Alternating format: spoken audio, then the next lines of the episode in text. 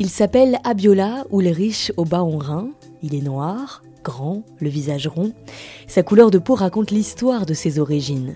Des parents béninois venus poursuivre leur vie en France, en banlieue sud de Paris, à Évry. Abiola est bon élève et après le bac, il part étudier le droit à la fac de Créteil.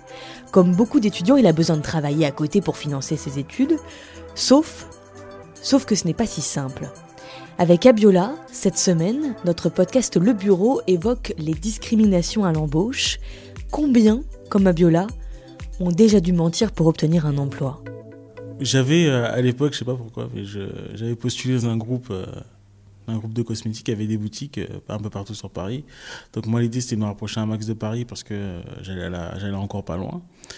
Et tu avais un premier entretien où c'était un entretien de groupe et tu en avais un second avec la directrice du magasin.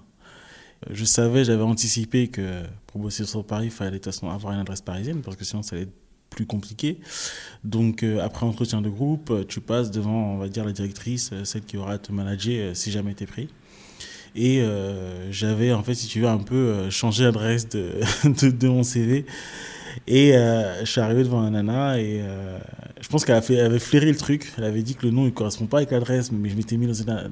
Je sais plus, c'était dans le 12e, un truc comme ça, mais un truc, un endroit où voilà, je pense que. Apparemment, j'avais pas la tête à habiter dans cet endroit-là. Et euh, la nana m'a posé une question toute simple. Elle m'a dit Mais il y a un hôpital à côté de cette rue, donc la rue que j'avais mentionnée euh, sur le CV.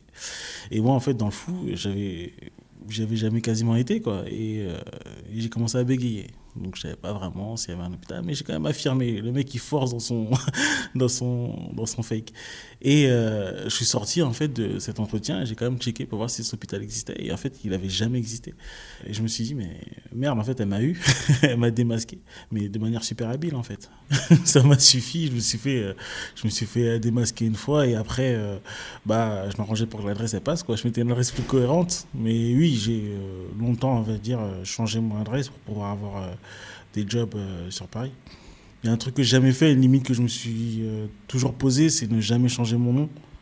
Parce qu'il y a des gens, malheureusement, qui sont contraints de le faire. moi, je l'ai jamais fait. Mais ouais, l'adresse, ouais, plusieurs. Je crois que j'habitais partout dans Paris. Hein. Virtuellement, on va dire.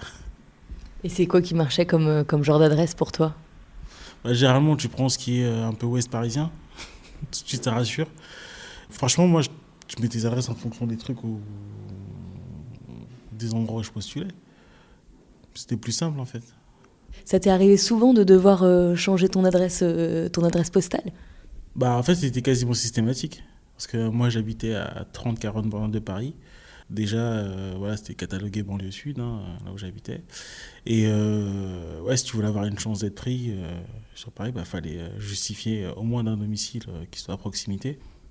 C'est quelque chose qu'on t'avait dit, ça, qu'il fallait le faire Ou c'est toi qui avais juste cette intuition-là?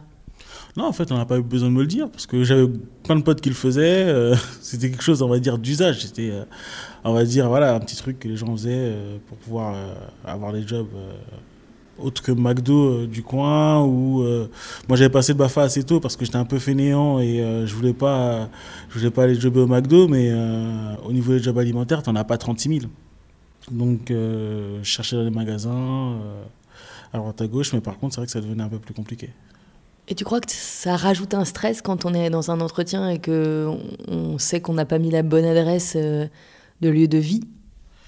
Bah, en fait, dans le cas d'un job alimentaire, euh, ce que tu te dis, c'est que le jeu n'en vaut pas la chandelle, en fait. Pour un job, au final, où tu vas gagner 1000 euh, balles euh, par mois parce que tu es étudiant et on te fera faire les horaires les plus charbons du monde, tu comprends pas pourquoi tu dois changer ton, ton, ton adresse de CV. De toute façon, tu vas faire quoi? Tu vas plier des fringues, soulever des cartons, tu vois? Enfin, il n'y a pas de sous-métier, mais je pense que l'adresse, ça devrait même pas être un critère, en fait, tout simplement. Quel que soit le métier que tu fais, euh, que ce soit pour un job alimentaire, un student job, enfin un job étudiant, ou euh, que c'est un poste de 4, ton adresse ne doit pas influer. Si tu es prêt, toi, à faire le trajet, si trajet il y a, on devrait te prendre pour tes compétences. Et pas pour parce que tu habites là, ou tu habites là, ou parce que tu as tel nom, euh, tu vois. Ça, normalement, ça devrait même pas être un critère. Pourquoi le faire pour, pour un job, en fait? Aujourd'hui, Abiola a 30 ans. Lui, il a rapidement eu envie d'entreprendre et il a cofondé Argo, un média pour mettre en lumière l'économie des quartiers populaires, en décembre 2016, argo.fr, si vous voulez euh, aller découvrir son site. Est-ce que pour monter ta boîte, tu as aussi été confronté à la discrimination? Bah, C'est tout simple. au début, quand tu crées une boîte, euh, tu dois aller euh, passer devant un banquier pour qu'il te délivre une attestation de capital pour que tu puisses faire ta paperasse auprès du greffe, etc. Tu te manges des, vents par 3-4 banquiers avant qu'il y en ait un qui t'accepte, ne serait-ce que qui accepte de prendre ton argent pour que tu puisses avoir une attestation de dépôt de capital. Donc ça, c'est la première barrière, en fait. T'as des mecs qui trouvent ça dans leur bureau comme si tu étais parti leur demander un million d'euros, alors que tu lui demandes absolument rien. Tu dis, mais mec, qu'est-ce qu'il veut en fait au final? À quoi il joue? Tu lui demandes rien. Je dis, si déjà pour leur donner de l'argent, c'est une complication, t'imagines le jour où tu vas leur demander de l'argent? C'est même pas la peine, faut même pas espérer. Toi, derrière, tu sais que voilà, à un moment, quand tu as créé ta boîte, tu avais un mec qui voulait pas prendre tes sous, et inconsciemment, tu auras envie de le faire regretter d'avoir pris tes sous. Et malheureusement, je pense que c'est la même chose que vivent les gens euh, qui ont des projets, par exemple immobiliers. Mais euh, je sais pas si c'est commun du coup à tout le monde, mais euh, je sais que des fois, tu as des gens qui demandent des trucs de fou, en fait. Des, banques qui demandent des trucs de fou. Les tests du sida, les trucs comme ça, tu vois. Enfin, moi, je sais pas, je sais pas comment ça se passe pour les autres, mais pour ne parler que de moi et ne parler que de mes parents, je sais que quand ils ont voulu acheter une maison, on leur a demandé des trucs de malade. Des tests d'hépatite, des tests de. Tu vois, c'est assez humiliant, moi, je pense, en fait. C'est assez humiliant. C'est, c'est ouf. Enfin, et tu, encore une fois, quand tu quand entends un truc comme ça, quand tu vis des trucs comme ça de manière indirecte, tu te dis, est-ce que c'est normal Ou est-ce que c'est nous, qui sommes fous, en fait tu te demandes si c'est normal, mais en même temps, tu sens bien que ça ne l'est pas. Oui, parce qu'au final, tu, le truc, tu l'as en fait. Mais je pense que ce, ce truc-là, c'est. Tu as un laps de temps dans tout ce qui t'arrive d'un peu brutal, hein, je pense d'une manière générale, en tout cas moi à mon échelle, euh, tu as quand même un laps de temps pour réaliser. Si tu veux, il y a quelque chose qui est assez spécifique, c'est que quand tu vis une situation euh, qu'on pourrait qualifier une situation. de situation discriminante, au final, tu t'en rends pas compte tout de suite.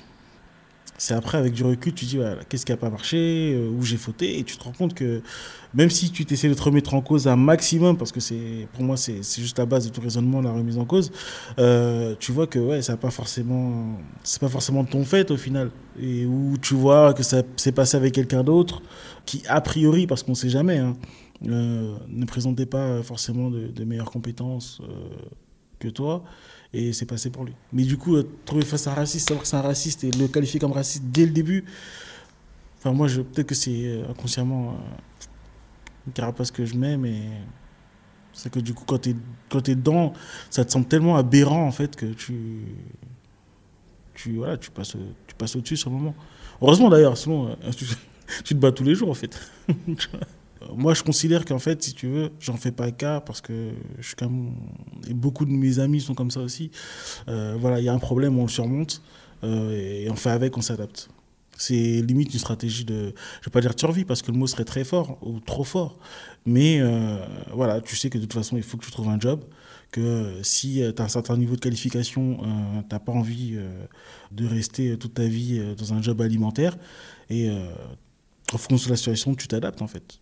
Et je pense que là où c'est vicieux, c'est euh, quand tu arrives, toi, à te, remettre en question plus que des raisons, en fait. Du coup, tu as pas mal de mecs, euh, nanas, qui euh, perdent confiance en eux, qui ont des grosses problématiques de confiance.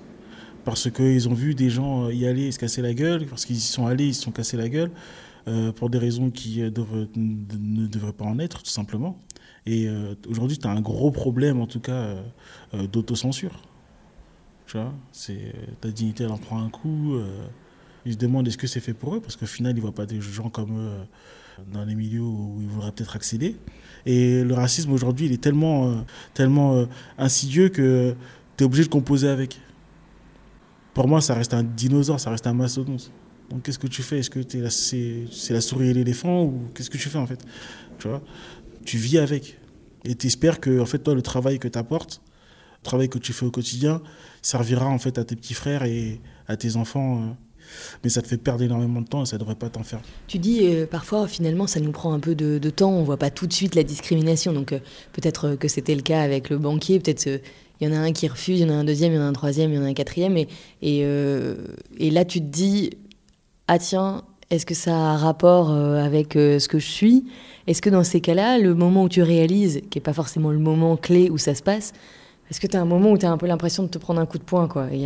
Parce que c'est quand même très violent. En fait, il y a une phrase que je pense que tous les enfants d'immigrés euh, ont entendue, en tout cas euh, dans leur vie, et notamment euh, les enfants d'immigrés d'Afrique de l'Ouest, parce que moi c'est le cas de mes parents, mes parents sont originaires d'Afrique de l'Ouest, c'est dans la vie, il faut que tu travailles quatre fois plus pour arriver au même niveau qu'un qu'un Français de souche, même si le terme est, pour moi est assez erroné. Et euh, quand tu es jeune, quand tu grandis avec cette idée en tête, tu as tendance à penser que tes parents sont peut-être parano, ou, euh, parce qu'au final, tu grandis en banlieue, tu n'es pas, pas forcément enfin, confronté au racisme tu as quand même plusieurs nationalités dans la ville, dans l'environnement et tout. Donc euh, les gens sont quand même, on va dire, euh, habitués à cette diversité. Mais quand tu arrives dans des milieux qui sont beaucoup plus euh, homogènes, on va dire, tu te confrontes en fait, entre guillemets, si on prend au sens étymologique du terme, à d'autres races, même si je ne suis pas partisan du contact. Donc là, tu vois en fait le contact avec d'autres personnes. Et c'est là que le racisme en fait peut être visible. Tu dis, ah ouais, en fait, mes parents avaient peut-être raison et le temps que tu perds à, euh, travailler quatre fois plus pour la même chose, tu aurais pu prendre ce temps-là pour euh, travailler quatre fois plus pour aller quatre fois plus loin. Tu vois ce que je veux dire? Et euh, forcément, ça, reproduit, ça permet de reproduire les inégalités. Et moi, je trouve ça dommage. En fait, moi, je pense qu'il devrait avoir. Ça manque de pragmatisme, tout ça, en fait. Abiola nous reçoit dans des locaux encore jeunes, modernes, avec de grands bureaux en bois. Au fond, on entend le camion du boulanger qui se décharge, la voisine qui sort sa poubelle, les travaux dans l'immeuble d'à côté. Les sons de la ville, au nord de Paris. Abiola, t'es euh, entrepreneur, mais t'es aussi journaliste. Avant, t'écrivais pour le, Bondi Blog. Tu nous parlais tout à l'heure des banquiers. Est-ce que dans le milieu du journalisme, tu trouves aussi que c'est euh, un milieu discriminant?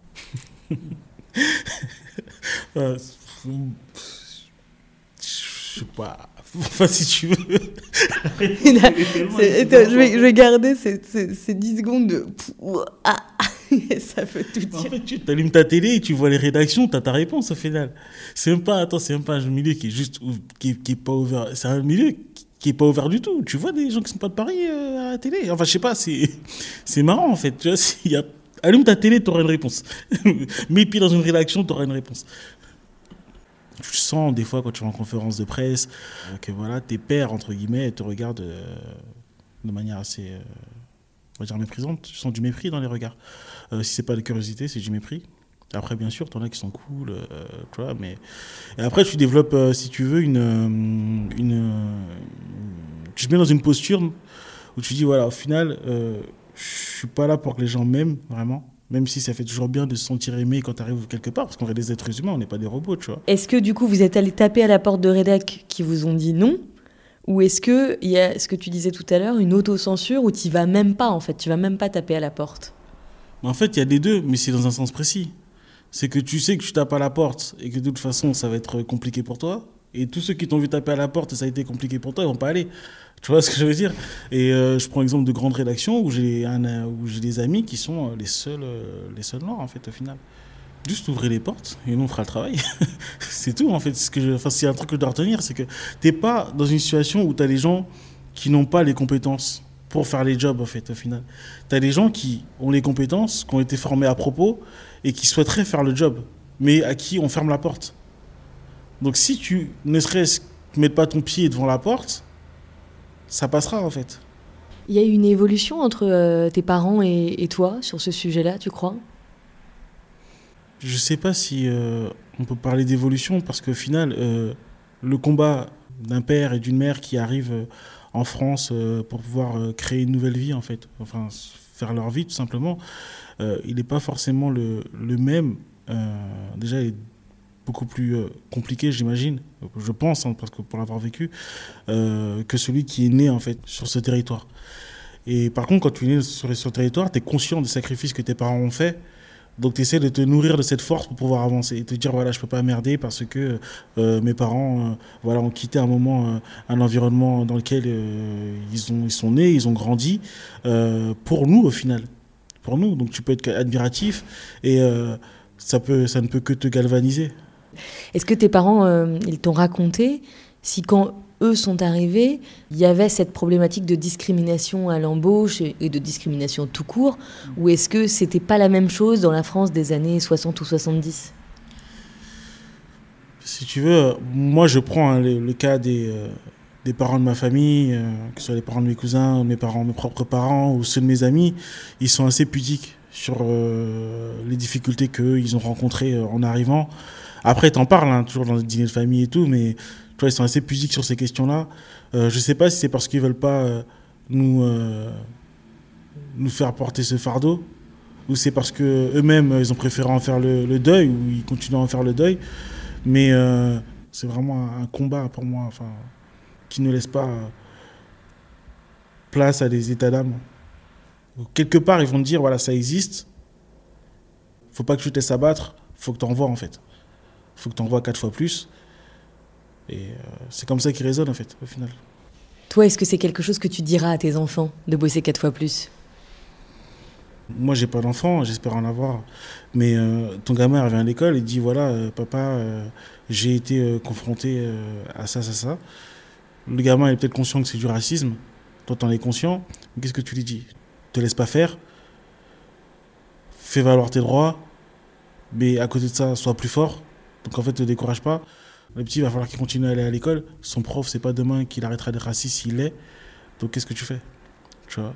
Ça va être une source de motivation. En fait, c'est prendre, je pense que pour résumer en fait un peu euh, mon propos depuis le début, ça serait euh, prendre ce problème et en faire une force, une source de motivation supplémentaire le podcast Le Bureau, podcast de Welcome to the Jungle.